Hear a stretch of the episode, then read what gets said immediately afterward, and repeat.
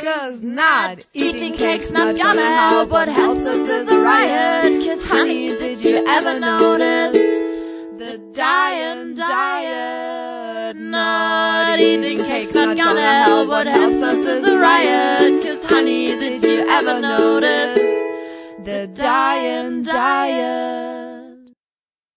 Antipöse Stücke, ein Podcast mit Antje Kröger, Katharina Sophie Hautmann und Ulrike Lichtenberg.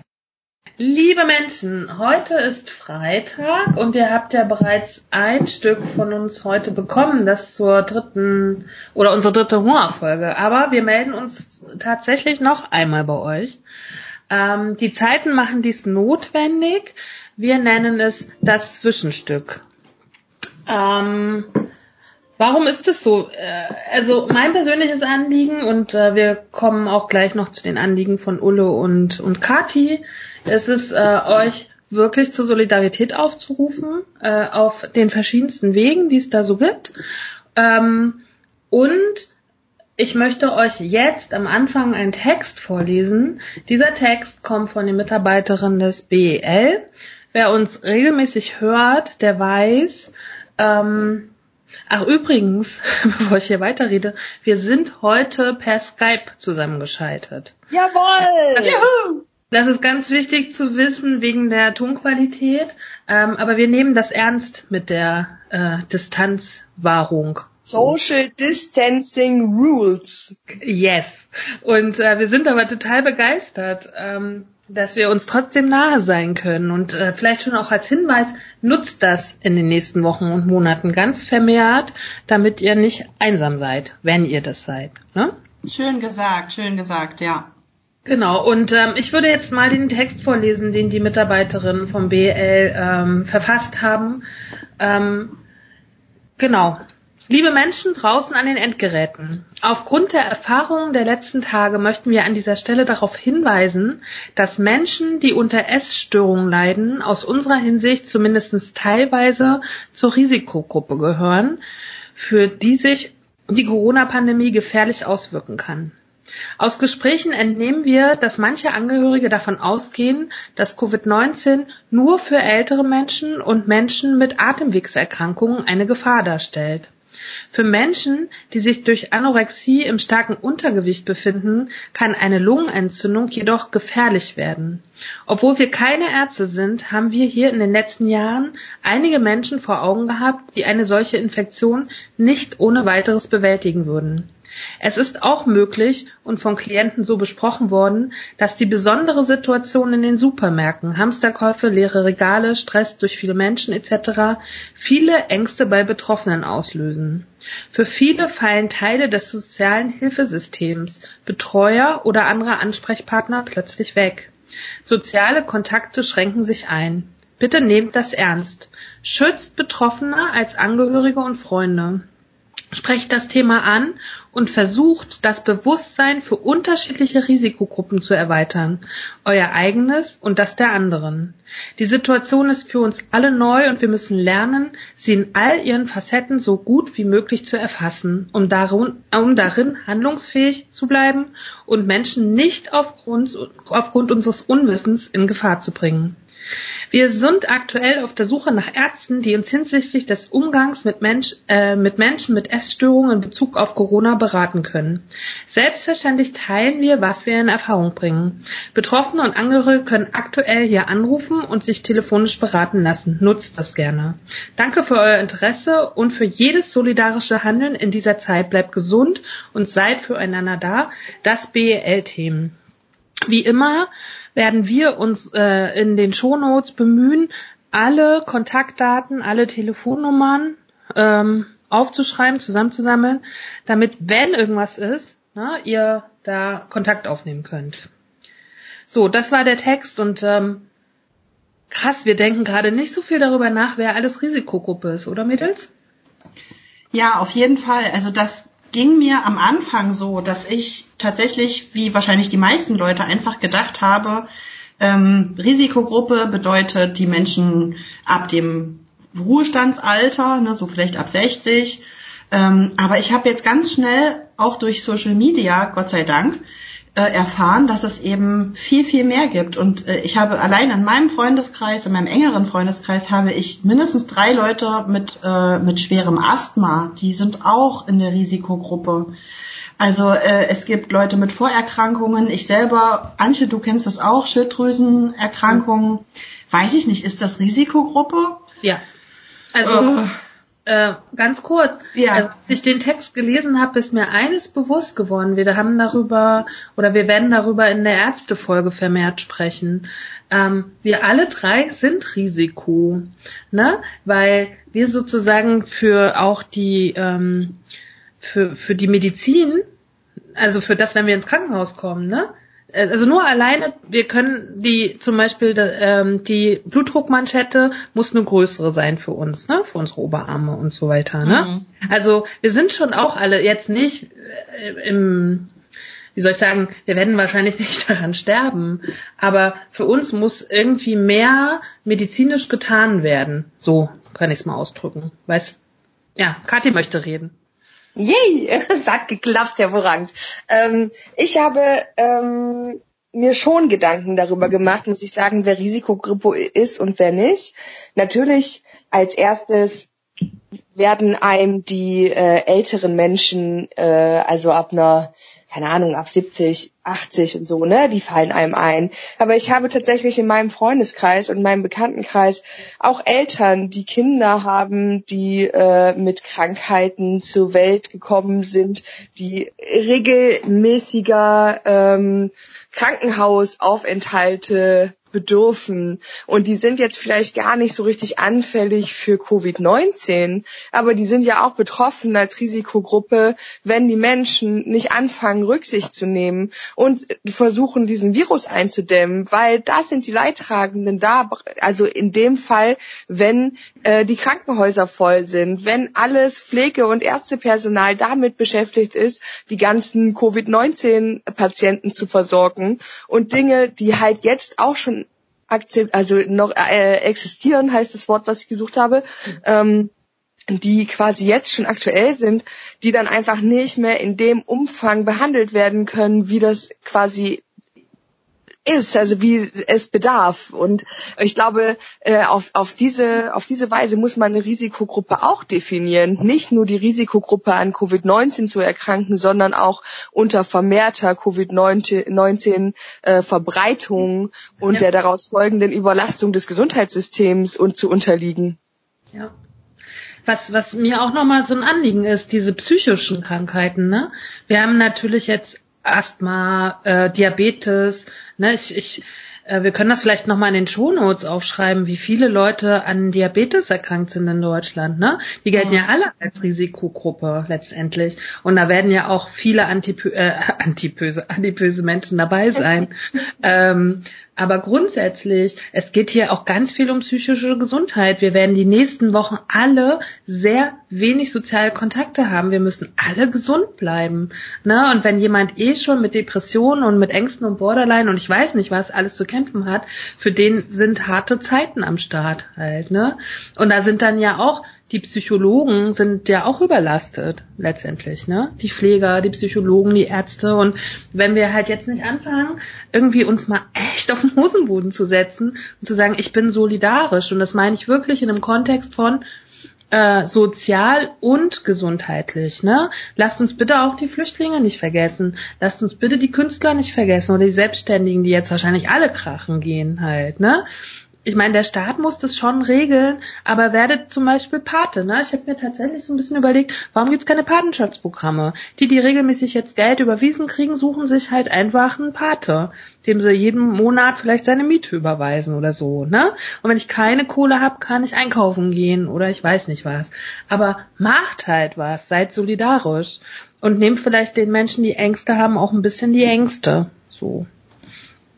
Ja, also das ist ein schöner Aufruf und ich finde den ganz, ganz wichtig. Und äh, ich finde, es ist auch in diese Richtung auf jeden Fall schon ein bisschen passiert, was ich jetzt in meinem Umfeld mitbekommen habe. Ich äh, bin gestern spazieren gewesen äh, hier in meinem Viertel im Westen und habe tatsächlich zwei Anschläge gesehen mit so ausgedruckten Zetteln, wo man sich unten so Telefonnummern abreißen konnte, wo Leute ihre Hilfe angeboten haben. Hier, wir gehen für dich einkaufen, wir gehen mit deinem Hund Gassi, ähm, wenn du Bock zu reden hast, ruf bitte an, wir helfen.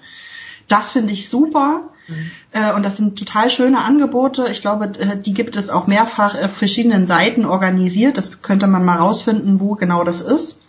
Ähm, was mir aber auch aufgefallen ist, dass ich jetzt, ich war gestern einkaufen und ähm, also viele alte Leute, wirklich viele, die äh, nach wie vor ähm, ihr Stück Butter und ihr, ihre zwei Brötchen zum Frühstück kaufen. Ich kenne das von meinen Großeltern, die sind auch jeden Tag einkaufen gegangen, weil sie sich das jeden Tag frisch sozusagen für ihren Bedarf gekauft haben. Und die haben einfach ich glaube, da fehlt ganz viel Aufklärung. Also der, der ältere Mann, der hinter mir stand, der ist mir so nahe gekommen, der hat mir so über die Schulter geatmet, wo ich, ich habe dann gesagt, Entschuldigung, können wir ein bisschen Abstand halten? Ich glaube, bei vielen, gerade älteren Menschen, ist es vielleicht auch gar nicht angekommen, was das eigentlich bedeutet und dass sie ja auch natürlich eine der größten Risikogruppen sind. Und ähm, das wollte ich jetzt für euch mal so zur Diskussion stellen, ob euch das auch aufgefallen ist. Also immer wenn ich einkaufen war in den letzten Wochen, ist mir das auf jeden Fall aufgefallen, dass die gerade ältere Leute keinen Abstand halten ähm, und halt sich auch einfach viel draußen bewegen noch. Wie geht's euch da?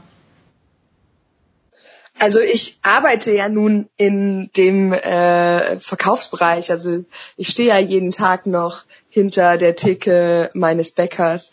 Und äh, wir haben jetzt äh, Schilder aufgestellt, auf denen quasi steht, dass äh, Abstand gehalten werden soll bei beim Einkaufen, beim Betreten des Ladens, beim Warten, dass man dran ist, auch von uns als Verkäufern.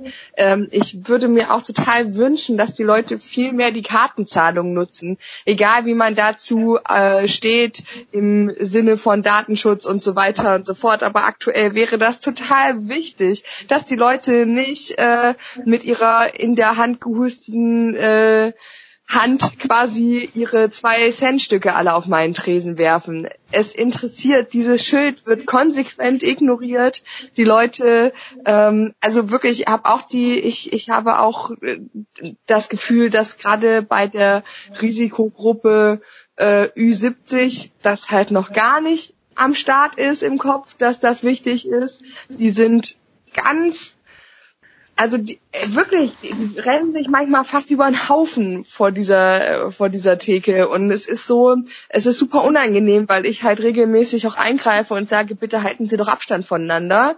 Oder ähm, möchten Sie mit Karte zahlen? Wir bieten Kartenzahlung an. So, ähm, ich erkläre auch, dass das für mich halt quasi das Risiko minimiert, dass es äh, und dass das nicht darum geht, dass ich Angst habe davor, mich mit äh, Corona zu infizieren, sondern dass ich äh, denke, dass wir eine soziale Verantwortung tragen gegenüber allen Menschen, ähm, die in unserem sozialen Umfeld sind. Aber es ist nicht, es kommt nicht an. Es ist für mich erschreckend wie wenig äh, Solidarität da gerade aktuell herrscht und äh, wie oft man das kommunizieren muss, dass die Leute damit äh, zurechtkommen.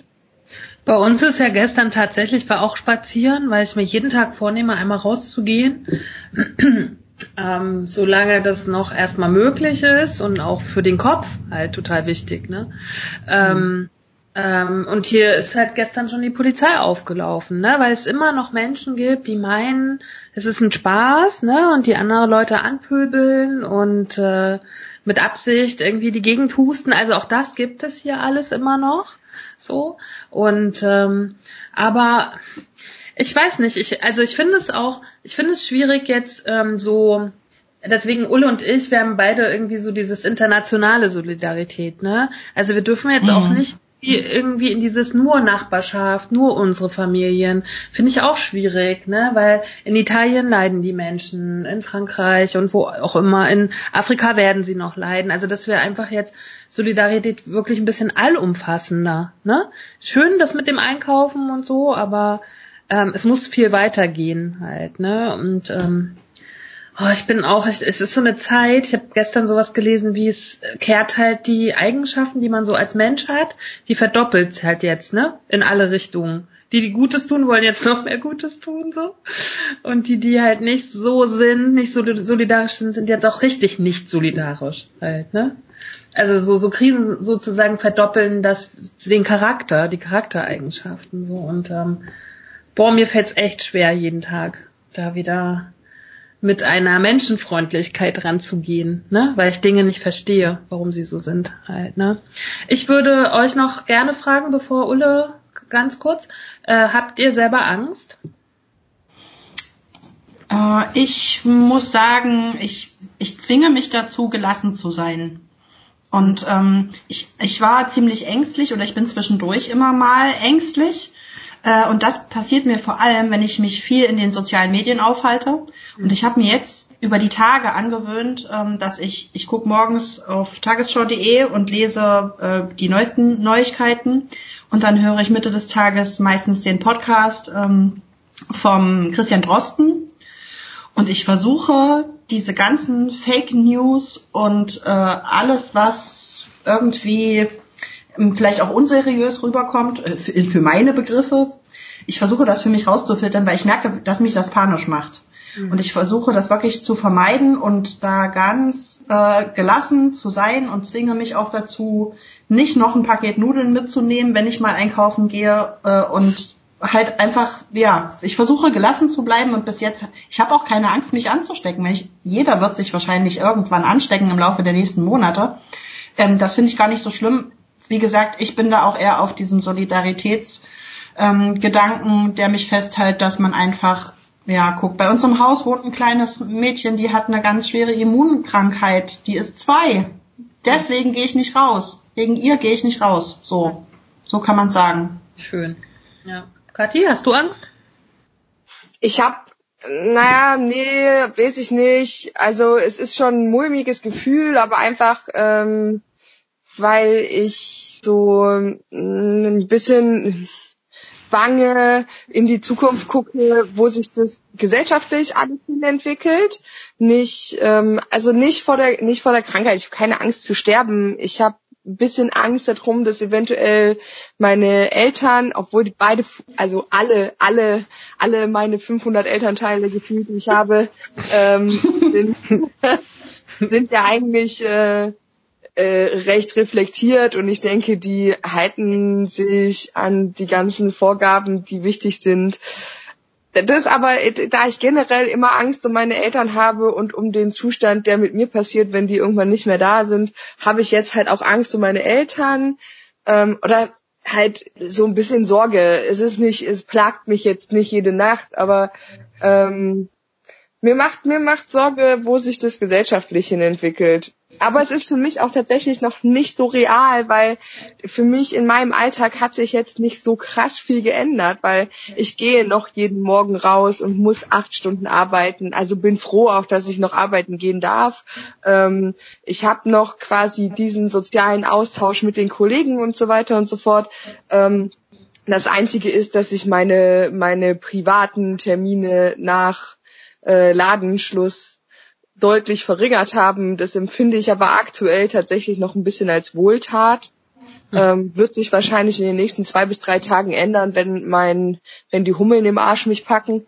Mhm. Aber ich sag mal so, es ist jetzt, es ist jetzt kein Zustand, der mich in psychische Bedrängnis bringt. Mhm. Das ist bei mir tatsächlich anders. Also ich habe wirklich schon Panikattacken hinter mir. Mhm. Ähm, was natürlich damit zusammenhängt, dass ich super viel lese und super viel äh, mir auch Informationen aus anderen Ländern hole und gucke, ne? Bestimmte Geschichten, die da in China passieren, in den USA, was in Afrika passieren wird und so. Ähm, also ich bin da bei Kati, ich habe auch ein bisschen Angst um die Zukunft, aber ich habe halt auch so eine Krankenhausphobie, ne? Oh, ich möchte mhm. auch ins Krankenhaus kommen. Oh Gott, oh Gott, oh Gott. Aber muss man, wenn es dann so sein muss, ist es auch da, muss auch das durchgestanden werden? Ähm, aber ich möchte nochmal aufrufen, mir geht's trotzdem gut. Ähm, ich bin weder einsam noch irgendwas anderes. Ähm, aber wenn ihr Menschen kennt, denen es vielleicht psychisch nicht so gut geht, ihr lieben Leute da draußen, dann ruft die doch bitte an oder skypt mit ihnen oder weiß ich nicht, ähm, tauscht mit ihnen Fotos aus. Also es ist ja wirklich online eine jede, also jede Menge möglich. Ne? Aber ähm, genau sprecht mit den Menschen darüber. Ich glaube, das ist jetzt, da kommen wir noch mal zum Anfang. Ne, das BEL ist für Essgestörte vor allen Dingen zuständig, ähm, aber es gibt natürlich auch viele andere Süchte und äh, andere Dinge. So.